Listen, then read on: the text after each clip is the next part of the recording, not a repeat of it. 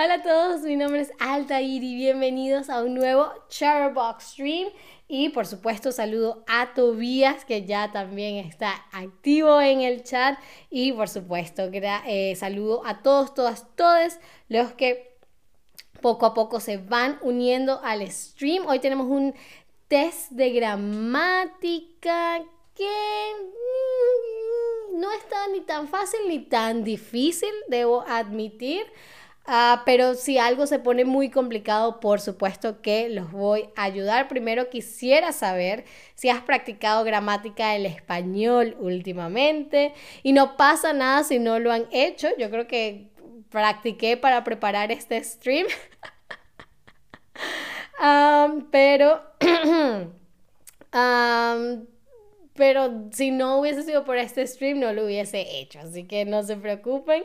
A ver, han practicado, han practicado gramática del español últimamente. Sí, claro, eh, más o menos. O no, realmente. Ok, más o menos, más o menos está bien, más o menos está bien.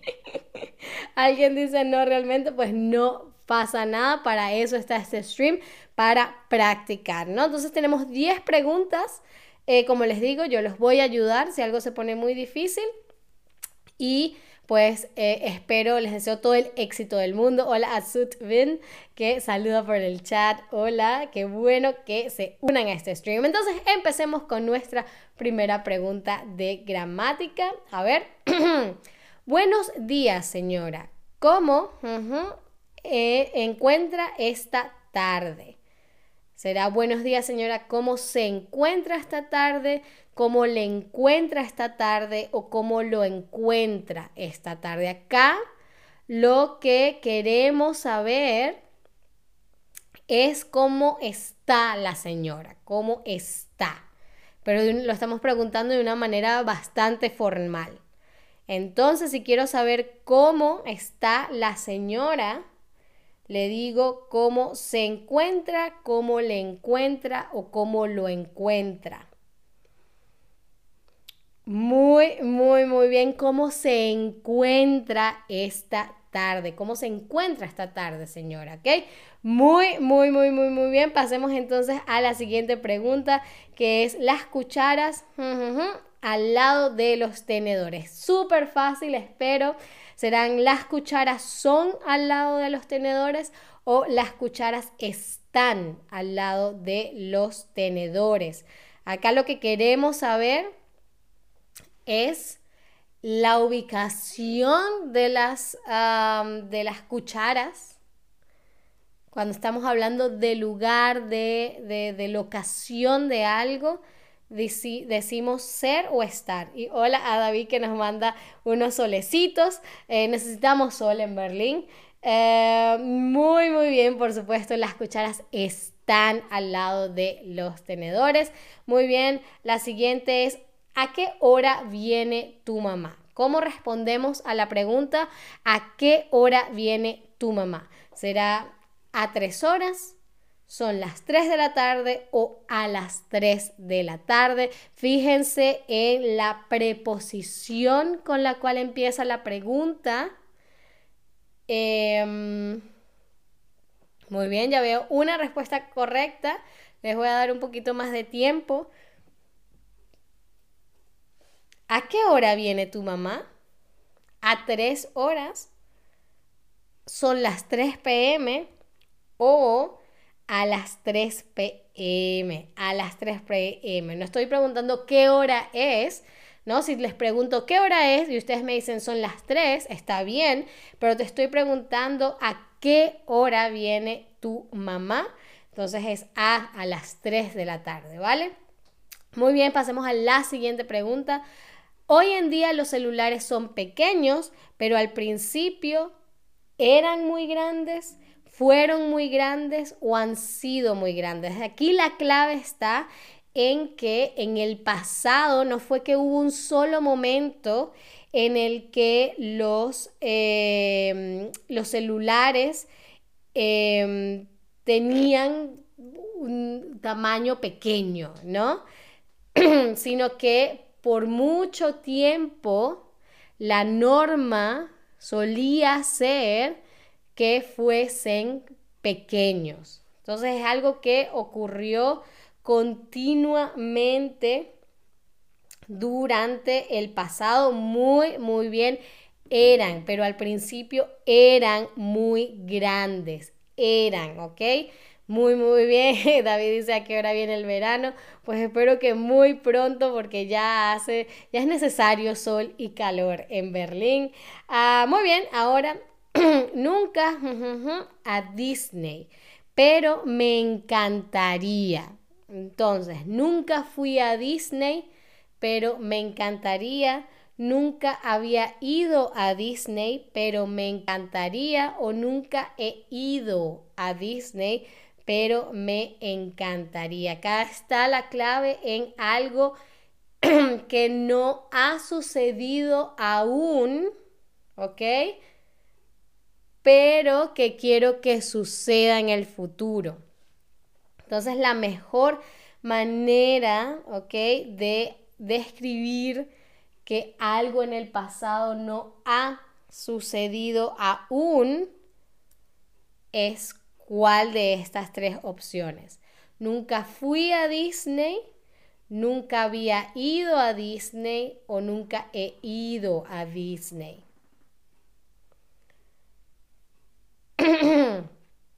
En este caso es nunca he ido a Disney, ¿ok? Porque si digo nunca fui a Disney, em, entonces se, eh, se da a entender como que ya no es una posibilidad como que la posibilidad de ir a Disney ya se acabó y yo nunca fui. ¿Ok? Nunca había ido a Disney quiere decir que ah, nunca había ido a Disney hasta el año pasado, ¿no? Algo que está en el pasado del pasado. Pero como aún no he ido, entonces eh, eh, tengo que utilizar he ido, ¿vale? No se preocupen, esta estaba un poco tricky. A ver si vieron mi stream de ayer de eh, la palabra C en español. Seguramente van a saber la respuesta a esta pregunta. Reemplaza las palabras un auto y la palabra Ana en la siguiente frase. David le regaló un auto a Ana. David le regaló un auto a Ana. Si quiero eh, reemplazar esta oración y decir y no mencionar ni el auto ni a Ana, digo, David lo regaló, David se lo regaló o David lo le regaló. Aquí necesitamos construir una nueva ah, oración que utilice dos pronombres que eh, uno sustituya al auto y uno sustituya a Ana. Entonces, si quiero decir que David le regaló un auto a Ana, sin mencionar el auto o a Ana, tengo que decir David se lo regaló, ¿ok? Se sustituye a Ana y lo sustituye al auto, ¿ok? Entonces David se lo regaló, ¿vale? Esta, como les digo, si no vieron el stream de ayer de los significados, los usos de la palabra sé en español, em, los invito a que lo vean porque es muy, muy útil, ¿vale? Ah, David dice que no regala nada, David siempre regala su alegría y su amistad, así que claro que regalas, David. Ah, pasemos a la siguiente pregunta. Aquí es prohibido fumar o aquí está prohibido fumar. ¿Cómo decimos que en un lugar hay algo prohibido. Aquí es prohibido fumar o aquí está prohibido fumar. Hmm. A ver, ¿qué pista les puedo dar? Em, ¿Qué pista les puedo dar para que sepan cuál de las dos opciones es? Sí, supongo que lo podemos ver como es que es algo temporal en el sentido de que si en el restaurante no se puede fumar porque el dueño lo dice, entonces si se cambia al dueño, esa regla puede cambiar. Entonces no es permanente, sino que depende de las circunstancias, ¿no? Entonces en este caso decimos aquí está prohibido fumar, ¿ok? Porque puede llegar otra persona y otro dueño y decir, no, no, no, aquí sí se puede fumar. Entonces cambiaría la norma, ¿ok? Entonces aquí está prohibido fumar, ¿vale? No se preocupen, entiendo que puede ser, como puede ser un poco confuso, pero recuerden, cuando algo es, eh, eh, hay algo prohibido en un lugar, usamos estar, el verbo estar, está prohibido fumar, ¿vale? Y eh, la siguiente es, ayer estaba muy cansada, le dormí a las 8, se dormía a las 8, o me dormí a las 8. Estoy hablando de, de mí misma, ¿ok? Yo ayer estaba muy cansada, así que le dormí a las 8, se dormí a las 8 o me dormí a las 8. Si quiero decir que yo estaba muy cansada y que fui a dormir, yo misma fui a dormir a las 8. le, se o me muy, muy, muy, muy, muy bien. Me dormí a las 8. Ayer estaba muy cansada, así que me dormí a las 8. Muy, muy, muy bien. La siguiente es, em, ella es más inteligente de lo que piensas o que lo que piensas. Ok. Esta funciona un poco distinto al, al, comparativo usual, ¿no? En el comparativo usual decimos Altair es más pequeña que Eneco, por ejemplo, ¿no? Pero la estructura de esta oración es distinta, ¿ok? Ella, no estamos comparando dos individuos, ¿ok? O, exacto, o dos objetos, sino que estamos diciendo que alguien es más inteligente. Y fíjense en, fíjense en el verbo pensar. Yo pienso, tú piensas algo de alguien, entonces ella es más inteligente de lo que piensas. Okay, esta también es tricky porque eh, em, funciona distinto. A, Altair es más pequeña que en eco. Ah, así que nuestro instinto sería decir que, pero no, ella es más inteligente de, de lo que piensas porque tú piensas de ella que no es tan inteligente y por eso es, ella es más inteligente de lo que piensas, ¿vale? No se preocupen, también fue muy tricky creo que muchos incluso nativos del español se confunden, así que no pasa nada. Pasemos a la siguiente pregunta que es la última pregunta de hecho del stream. A ver, súper, súper fácil, espero. ¿Me devolviste el cuaderno a María? ¿Le devolviste el cuaderno a María? ¿O se devolviste el cuaderno a María? María te prestó un cuaderno y tú me lo devolviste a María. ¿Le, devolviste el cuaderno a María? ¿O se devolviste el cuaderno a María? Hey, David, ¿volviste el cuaderno a María? Sería, ¿me devolviste el cuaderno a María? ¿Le devolviste el cuaderno a María? ¿O se devolviste el cuaderno a María?